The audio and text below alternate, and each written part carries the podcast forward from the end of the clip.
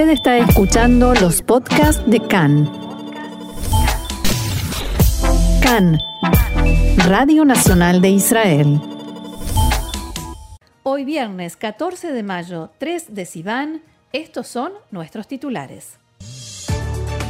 Continúa el disparo de cohetes y de drones armados desde la franja de Gaza a Israel. Tzal inició una gran operación militar combinada de gran envergadura contra la infraestructura y el liderazgo de Hamas. También siguen los incidentes violentos, incendios y ataques entre judíos y musulmanes en amplias zonas del país.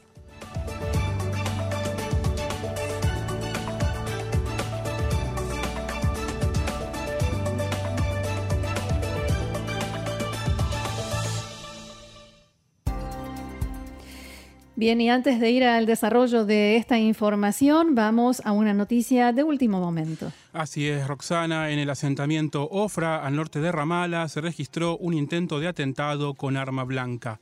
No hubo heridos. Un terrorista que llegó en su automóvil al puesto militar de Tzal, ubicado en la zona, junto a una de las entradas al asentamiento de Ofra, intentó atropellar a un soldado.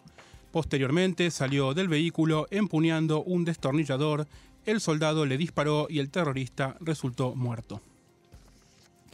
Medios de comunicación en el Líbano informan que la Fuerza Aérea Israelí llevó a cabo un ataque en la zona de la frontera sirio-libanesa. Fue bombardeado un vehículo que se usaba para contrabando del lado sirio de la frontera en el área de Ayantalía. Por el momento, el informe no fue confirmado por ninguna fuente oficial. Y ahora sí, si te parece, Diego, vamos al desarrollo de la información que tiene que ver con esta escalada de violencia entre Israel y la Franja de Gaza. Así es, eh, continúa el disparo de cohetes desde la Franja de Gaza a Israel. Este mediodía sonaron las alarmas en Netiva Zara, en la zona aledaña a Gaza y también en Ashkelon.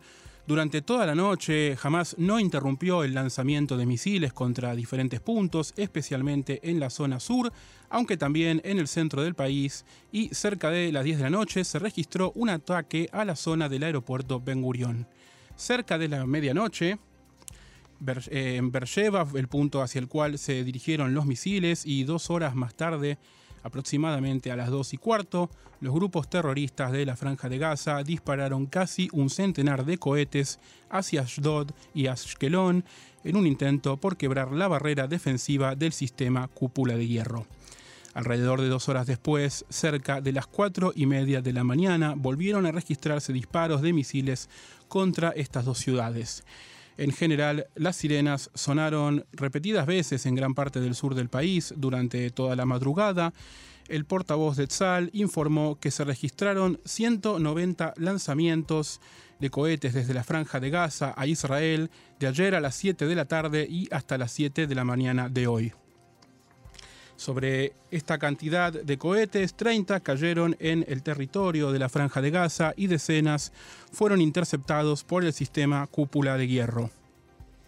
En las últimas horas se informó sobre la muerte de una mujer de 87 años, residente del Moshav Shtulim, aquí en la zona de Ashdod, que falleció tras sufrir un golpe en la cabeza, producto de una caída, mientras se dirigía al refugio. Además, en la mañana de hoy, el hospital Sheva en Tel Ashomer confirmó la muerte de otra mujer de 50 años que había resultado herida a principios de semana cuando corría hacia el refugio en el Moshav Netaim, en el centro del país. La mujer permaneció internada en dicho hospital durante tres días y falleció a primera hora de hoy. Por otra parte, esta madrugada uno de los cohetes disparados hacia la ciudad de Ashkelon impactó contra un edificio de siete pisos, provocándole heridas graves a un hombre de 60 años.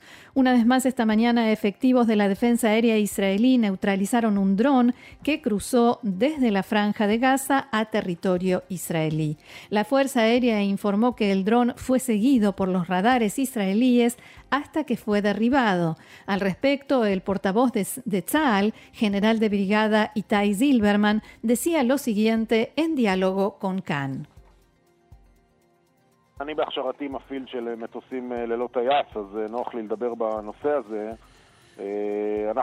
Tengo formación en la activación de drones, de modo tal que me resulta cómodo hablar de este tema. De hecho, hemos logrado derribar tres aviones no tripulados que partieron desde la franja de Gaza. Tenemos capacidades relativamente amplias, tanto mediante lucha cibernética como mediante la neutralización por medio de baterías del sistema cúpula de hierro, que es una nueva capacidad que hemos desarrollado durante el último año. Y también respondemos derribando esos drones desde nuestros aviones de combate. En definitiva, SAL tiene una buena respuesta a esto de tres drones que lanzaron e intentaron infiltrarse en territorio israelí, hemos logrado derribar los tres. Eso no significa que alguno quizás logre en algún momento pasar, pero pienso que esta amenaza en comparación con la de los cohetes es menor. Bien, y respecto a esto que mencionabas, Diego, eh, en estos días, en esta, en esta contienda con Hamas y la Jihad Islámica, pudimos ver por primera vez estas capacidades de Hamas, pero que ya se sabía que Hamas contaba con estos drones. Al, final, al finalizar incluso el operativo Margen Protector, el de 2014, ya se sabía que en la próxima escalada iban a utilizar este elemento. es cierto que es una subida, un peldaño más en la escala de riesgos y de desafíos a los que se enfrenta Israel y, según expertos, un punto de inflexión en la lucha entre Israel y Hamas. Que por supuesto esto es parte de la carrera, ¿no? Quién se prepara más y mientras Hamas prepara ciertas capacidades, Israel prepara muchas otras y también la capacidad de respuesta. Y todo esto se da, como decía, en el contexto de esta carrera en la que se nota que jamás ha mejorado no solamente en la precisión eh, y el alcance de los cohetes, sino también en este punto. Y precisamente ahora están poniendo a prueba el funcionamiento y la efectividad de esta nueva herramienta con el objetivo de tener una flota, no sé si se dirá una flota, una flotilla de eh, drones suicidas que se puedan orientar con alto grado de precisión. Por el momento, estos eh, digamos, estos vehículos no tripulados pueden llevar hasta 5 kilos de explosivos y todas estas cifras, cantidad de drones, eh, de explosivos y el nivel de precisión, sin duda irán en aumento con el tiempo, exactamente igual como sucedió con los cohetes. Anoche vimos un aumento en la capacidad también que conocíamos hasta ahora de los cohetes cuando lanzaron 55 cohetes hacia Ashdod y Ashkelon en cuestión de muy pocos minutos. Eh, fue la mayor, la más grande ráfaga de cohetes disparada alguna vez contra la ciudad de Ashdod y que se extendió no solamente por esos 55 casi juntos, sino por varias horas durante la noche. Y en este contexto fue, se produjo la muerte de esta mujer que mencionábamos en el Moshav Shtulim y el herido grave en Ashkelon. Y también hubo un cohete que cayó en la ciudad de Beersheba, como mencionabas, muy cerca de varias casas, pero afortunadamente todos lograron eh, llegar al eh, refugio. Cambiamos de frente y no de tema. Mm. Desde el Líbano fueron disparados anoche tres cohetes hacia el mar frente a las costas de la Galilea Occidental. No hubo heridos ni daños materiales. Una fuente militar en el Líbano estimó que organizaciones palestinas que se encuentran en el sur de ese país son responsables por estos disparos. Algunas emisoras de radio en Líbano informaron que los servicios de seguridad del país arrestaron a los autores del lanzamiento de los cohetes en la zona de la ciudad de Tzror, pero el ejército libanés desmintió el informe. Bien, y a todos nos surgió en ese momento la preocupación de que se tratara de la organización libanesa Hezbollah, que se había sumado y agregado un nuevo frente a esta lucha pero la organización no solo llegaron enseguida esas informaciones sobre el hecho de que se trataba de eh, grupos palestinos, sino que la organización Hezbollah negó que tuviera algo que ver con lo sucedido, pero claro, el dominio que tiene de esa zona indica que el lanzamiento de los cohetes al menos contó con su aprobación y su silencio. Una fuente palestina de alto rango, citada por el diario Anahar, que eh, dijo que facciones palestinas asentadas en el sur del Líbano son responsables del lanzamiento de cohetes de anoche.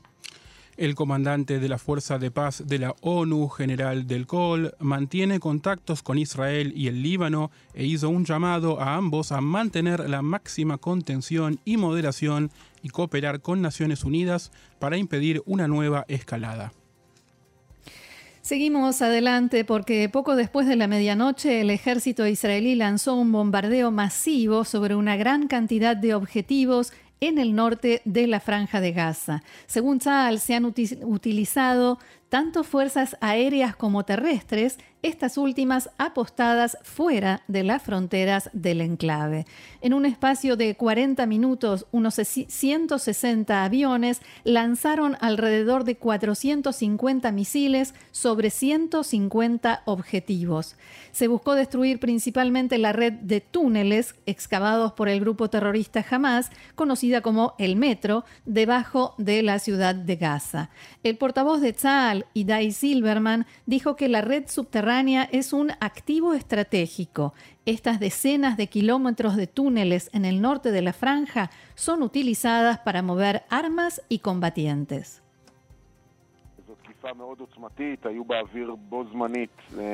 Fue un ataque muy potente. Hubo en el aire al mismo tiempo 160 aviones de combate de Tzal, muchos tanques sobre el terreno y mucha artillería que fue disparada contra Gaza esta noche. Además de los túneles, las fuerzas de defensa de Israel también alcanzaron depósitos de armas de Hamas y sitios de lanzamiento de cohetes y misiles. De todas formas, el portavoz del ejército afirmó que el grupo terrorista aún tiene resto para seguir atacando.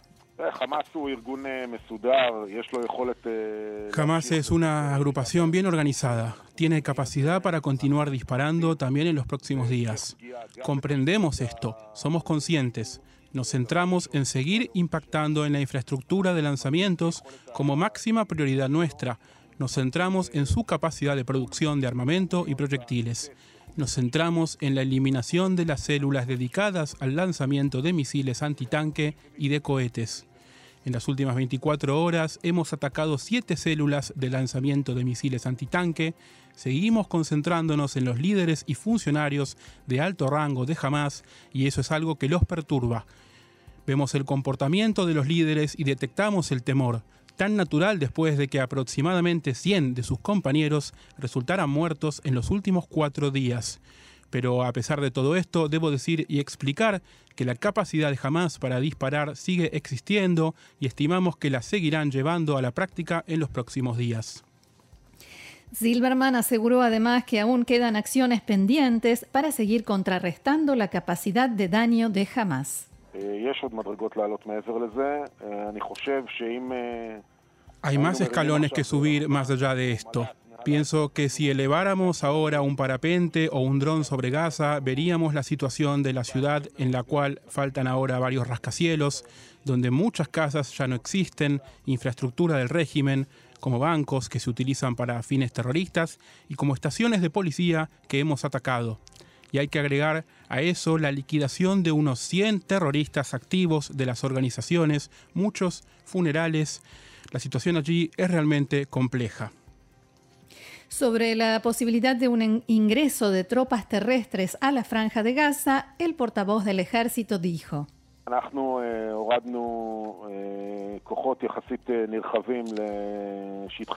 Hemos trasladado tropas en una cantidad bastante grande a los puntos de reunión en la zona aledaña a la franja. Hacemos allí los procedimientos correspondientes al combate. Durante esta noche hemos activado parte de estas fuerzas en un operativo que se llama Provocación a la Reacción, cuya meta es detectar objetivos que te están viendo para contraatacarlos. Desde nuestro punto de vista, todas las opciones están sobre la mesa, las fuerzas se preparan allí y seguirán reuniéndose en la zona incluso durante la festividad de Shavuot. Bien, Diego, y en las últimas horas o hace algunas horas se vivió una especie de confusión generalizada sobre la pregunta de si las tropas israelíes habían ingresado o no dentro de la franja de Gaza, después que se supo que se había convocado a reservistas y que se estaban eh, reuniendo ahí junto a la frontera, precisamente en los espacios de, eh, donde se reúnen, donde se juntan las tropas. Eh, hubo un mensaje, un comunicado del portavoz del ejército israelí, que no fue lo suficientemente claro al parecer y que de algún modo daba a entender este ingreso. Incluso la prensa internacional de alguna manera ya había empezado a hacerse eco de esto. Nosotros recibimos muchísimas preguntas de si era cierto, si no. Eh, y finalmente el portavoz de Tzal salió a aclarar qué había sucedido, cuál es la verdad del asunto.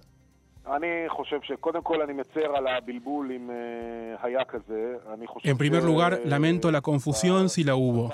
Pienso que en el lenguaje militar que yo comprendo y en el cual redacto cuando digo ataque con fuego de fuerzas de artillería y aéreas, para mí queda muy, muy claro que hablamos de un ataque desde afuera de la franja de Gaza hacia adentro. Es posible que nos hayamos equivocado en la redacción en inglés de este tema. De todas maneras, ya lo hemos aclarado y no hubo ninguna intención de ninguna especie de confusión o de engaño. Todo lo que hicimos fue desde afuera de la franja, con mucha potencia, mucha, mucha potencia, desde tierra y desde aire, pero sin cruzar la valla hacia adentro de la franja de Gaza. Y esta aclaración de sin intención de confusión o engaño fue porque también se dijo que eh, hubo algunos medios incluso que, dijeron que la forma como estaba redactado ese comunicado era una especie de guerra psicológica contra Hamas y lo que eh, alega el portavoz de Tzal es que sencillamente se trató de un error, algo que también puede suceder, ¿no? Seguimos, eh, seguimos adelante. Durante los ataques, el ejército ordenó a toda persona que viviera dentro de los cuatro kilómetros de la frontera con Gaza que permaneciera en un refugio antiaéreo. Esto se debió a la posibilidad de que jamás disparase misiles de corto alcance o misiles antitanque durante el bombardeo. Cinco horas y media después, la orden fue retirada, pero se solicitó a la, población que permanezca cerca de un refugio en caso de que ocurriera un ataque. El Ministerio de Salud de Gaza informa 119 muertos desde el inicio de la escalada y 830 heridos. Se han sumado 200 en las últimas horas. Sostiene que la gran mayoría de los fallecidos son miembros de Hamas o de la yihad islámica y que un número no reportado de víctimas murió producto del lanzamiento de cohetes de Hamas que cayeron dentro del mismo enclave. Roxana, y la otra pregunta, el otro comentario que se está haciendo todo el mundo, más allá de la aclaración esta de Zilberman, eh, ¿se habla o no de un cese al fuego? Se habla, se habla mucho. Por un lado, se estima que con la reunión del Consejo de Seguridad que se prevé para el domingo, el Consejo de Seguridad de Naciones Unidas, sobre lo cual vas a hablar detalladamente eh, más adelante, sí. Pero lo que se estima en este contexto de lo que estamos hablando ahora es que eh, con, a partir de esa reunión va a aumentar mucho más la presión internacional a Israel para que acepte un cese de fuego y de paso que lo anuncie, ¿no? Porque ese es otro reclamo ya a nivel interno, que cuando terminan estas guerras o escaladas, quien anuncia el cese de fuego siempre es jamás. Pero eso fue entre paréntesis.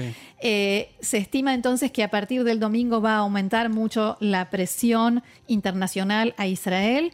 Y en cuanto a intentos, a esfuerzos por lograr un cese de fuego, tenemos a Egipto, a Qatar, a la ONU y a Estados Unidos, que está dialogando con todos, está un poco regresando al escenario de Medio Oriente, todos ellos tratando de lograr un cese de fuego entre Israel y Hamas, pero Israel dice que no, todo lo contrario. Esta noche, como vimos, intensificó los ataques lejos de eh, dar señales de querer un alto el fuego. Es más, en este momento estamos recibiendo una información que si me permiten voy a leer directamente del cable que acabamos de recibir en hebreo. En la última hora, el ejército de Israel acaba de iniciar el operativo, una especie de operativo que se llama Golpea el techo. Y ahora voy a explicar el golpe en el techo, ahora voy a explicar de qué se trata. En casas de los líderes del brazo eh, militar de Hamas antes de un ataque. Hasta el momento se ha llevado a cabo ese procedimiento en varias casas de otros líderes de Hamas eh, en los últimos días. Esto que decimos, el procedimiento de golpear el techo, se dice así, son las distintas maneras eh, que utiliza el ejército israelí para avisar a los civiles eh, que evacúen un determinado edificio o una casa antes de que se proceda a un bombardeo. Esto es lo que ha sucedido en los edificios que se derrumbaron, en los tres edificios que esas imágenes tan impactantes que vimos de edificios directamente cayendo, desplomados. Así es, y hablamos de eh, no solo de panfletos que se tiran desde el aire, no solo de bombas de ruido que, que la gente en Gaza ya saben, ya sabe que preceden a eh, un ataque real. Hablamos incluso de llamadas telefónicas y de mensajes de texto escritos en árabe para que los civiles se retiren del lugar donde la Fuerza Aérea Israelí está a punto de atacar. Dos de la tarde, 26 minutos aquí en Israel y seguimos eh, en este programa extraordinario porque habitualmente los viernes volvemos a compartir todas las notas y entrevistas de la semana, pero este viernes nos sorprende en medio de una escalada de violencia, así que vamos a seguir con más información. Continúan los graves incidentes dentro de Israel y los enfrentamientos entre ciudadanos judíos y ciudadanos árabes israelíes. En Yafo, un soldado israelí de 19 años fue atacado anoche con piedras y gas pimienta. Un paramédico de Maguen David Adom dijo que habían encontrado al soldado sentado en la vereda, completamente consciente, pero sangrando por heridas en la cabeza. Fue trasladado al hospital Igilov de Tel Aviv con una fractura de cráneo y una hemorragia interna. El soldado fue operado anoche por un equipo de tres neurocirujanos de alto nivel y se encuentra internado en la unidad de cuidados intensivos neuroquirúrgicos, donde evoluciona favorablemente. Y la ciudad de Lod sigue siendo el epicentro de los disturbios. Un paramédico de Maguen David de 19 años, sufrió heridas leves por disparos. alborotadores árabes incendiaron una sinagoga, la quinta en la ciudad desde que comenzó la escalada de violencia. Ayer se registró la entrada a la ciudad de grandes grupos de extremistas judíos armados antes del inicio del toque de queda, por lo cual la policía comenzó a prohibir el ingreso a la ciudad a los no residentes a partir de las 5 de la tarde. A pedido de la policía, el ministro de Defensa, Benny Gantz, extendió el estado de emergencia en Lod por 48 horas. Unas 43 personas fueron arrestadas en Lod anoche después de las 120 detenciones en todo el país durante disturbios en comunidades mixtas. La policía informa que hasta el momento más de 750 personas fueron arrestadas desde el inicio de la violencia y más de 400 recibieron prórrogas en sus arrestos. El primer ministro Netanyahu visitó Lod ayer y dijo que no hay mayor amenaza que los disturbios internos que se están gestando en todo el país. Lo que necesitamos ahora es fuerza y poder y respaldo para la policía, dijo Netanyahu, que agregó que de ser necesario, fuerzas del ejército pueden ingresar a la ciudad para restablecer el orden sobre la posibilidad de utilizar al ejército para contrarrestar el conflicto dentro de Israel, se expresó el ministro de Seguridad Interior Amir Ohana.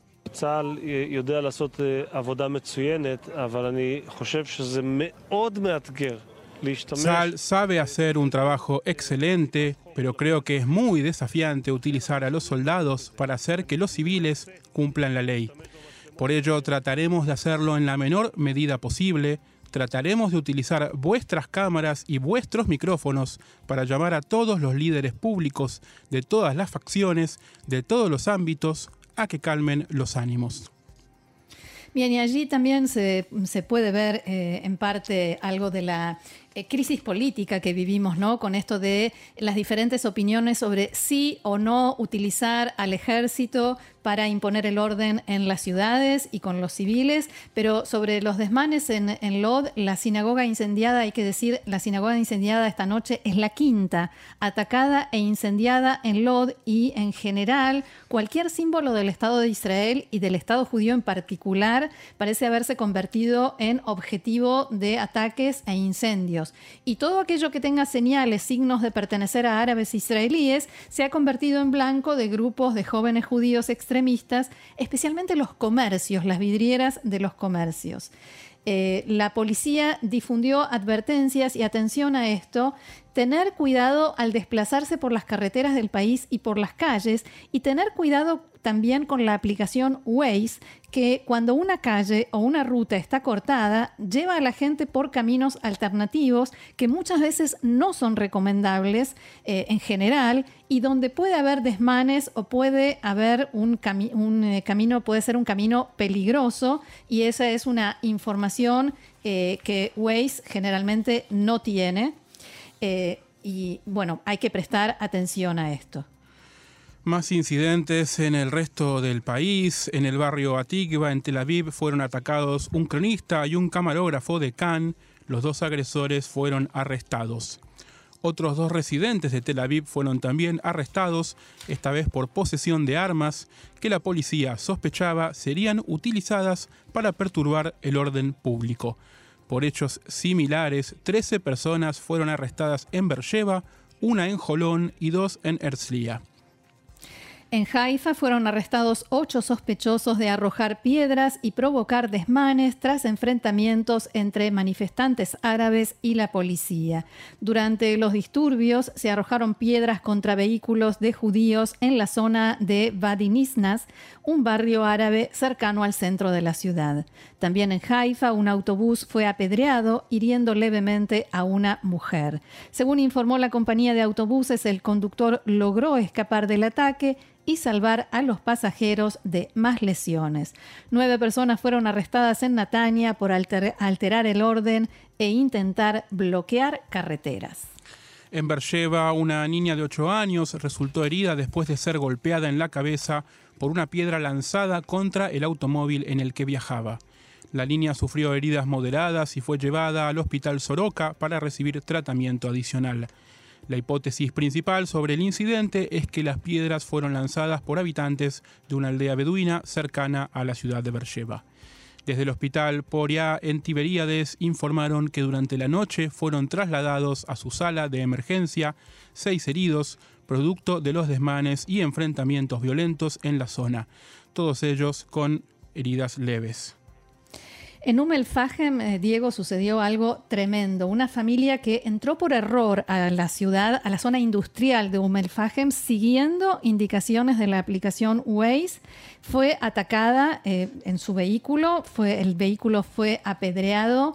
Eh, había tres niños, eran los padres y los tres niños, un bebé, una bebé de tres meses, un niño de tres años y una niña de cinco años. Les tiraron piedras, losas, todos resultaron heridos, afortunadamente sufrieron heridas leves y salieron con vida de allí solamente gracias a algunos habitantes de Umm que los rescataron, que rescataron a la familia, los sacaron de ese lugar y los llevaron a una clínica local.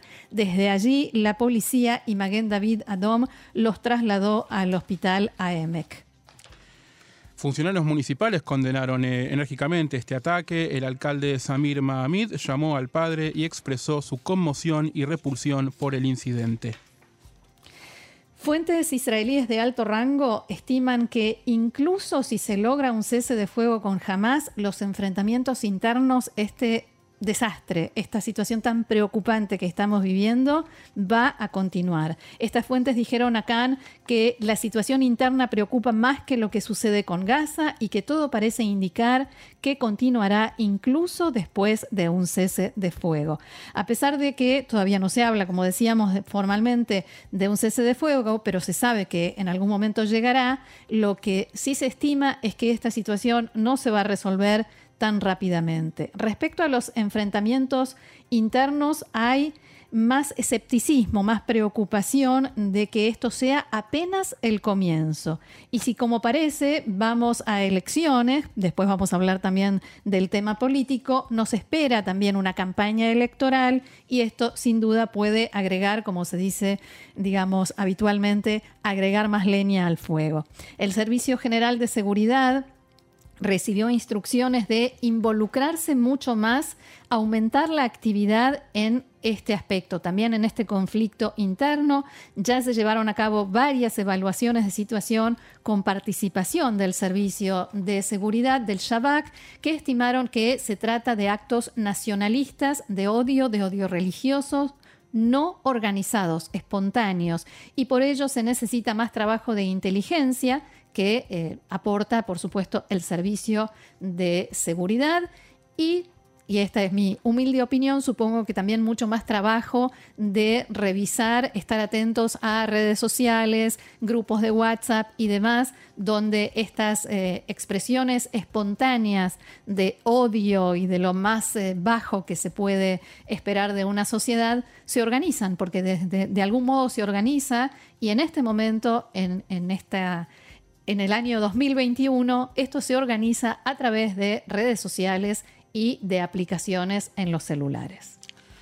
Más información, los cuatro sospechosos judíos de ser responsables del asesinato de un ciudadano árabe israelí en la ciudad de Lod durante el lunes por la noche fueron liberados ayer bajo fianza. El Tribunal de Primera Instancia de Rishon LeZion impuso una orden de silencio sobre cualquier detalle que pudiera revelar la identidad de los sospechosos debido a la posibilidad de amenazas de muerte contra ellos y sus familias. Los cuatro hombres habían sido detenidos tras declarar que habían disparado a Musa Anusa, de 32 años, en defensa propia en medio de los intensos enfrentamientos en la primera noche de violencia de esta terrible escalada. Después de exigir inicialmente que los mantuvieran bajo custodia, la policía dio marcha atrás y pidió que los sospechosos fueran puestos en arresto domiciliario durante 10 días, con una orden de restricción adicional de dos semanas que les prohíba entrar en LOD. Finalmente, el tribunal no los envió a arresto domiciliario, sino que los puso en libertad bajo fianza y les prohibió el ingreso a LOD durante varios días. Un representante de la policía dijo al tribunal que la versión de los sospechosos sobre la defensa propia recibió un impulso en la investigación durante los últimos días. Más información, el sionismo religioso exige al primer ministro Netanyahu que no acepte un cese de fuego en la franja de Gaza, abro comillas, hasta que se logre destruir por completo la capacidad militar ofensiva y el armamento de los grupos terroristas en el enclave. En una carta que enviaron los legisladores de Atzionut Adatit, encabezados por Bezalel Smotrich, a Netanyahu, exigen que no se dé por terminado este operativo que se denomina Shomer HaHomot, guardián de los muros, hasta que se recuperen los cuerpos de los soldados israelíes Oron Shaul y Adar Goldin y sean devueltos los dos civiles israelíes retenidos por Hamas. Cambiamos de tema, pero no tan abruptamente. Vamos a la hmm, política. No nos alejamos tanto. No nos alejamos tanto. Vamos a la política que también se ve eh, influenciada por lo que está pasando en la situación de seguridad. el titular de Yamina, Naftali Bennett, dio por finalizadas las negociaciones que venía realizando con Yair Lapid y con la posibilidad de formar gobierno y, mejor dicho, ahora eh, anunció la posibilidad de formar gobierno eh, con Likud y no sin Likud. Al mismo tiempo, eh, Netanyahu, eh, perdón, al mismo tiempo, Naftali Bennett reanudó las negociaciones con el partido encabezado por Benjamin Netanyahu. En conversaciones a puertas cerradas, Bennett explicó que un gobierno formado con el apoyo del titular del partido árabe Ram, Mansur Abbas, no podrá enfrentar la situación de emergencia que se vive en las ciudades mixtas, musulmanas y judías. Bennett desea formar un gobierno amplio de unidad, pero en su entorno expresaron escepticismo sobre la posibilidad de éxito de este plan. En respuesta, el titular de Yeshatid, Yair Lapid, dijo que comprende la angustia de Bennett, pero que se equivoca un cambio no es algo que se hace cuando se está en una situación cómoda, justamente frente al caos y el terror se debe formar rápidamente un gobierno que refuerce la aplicación y el cumplimiento de la ley y el sistema judicial.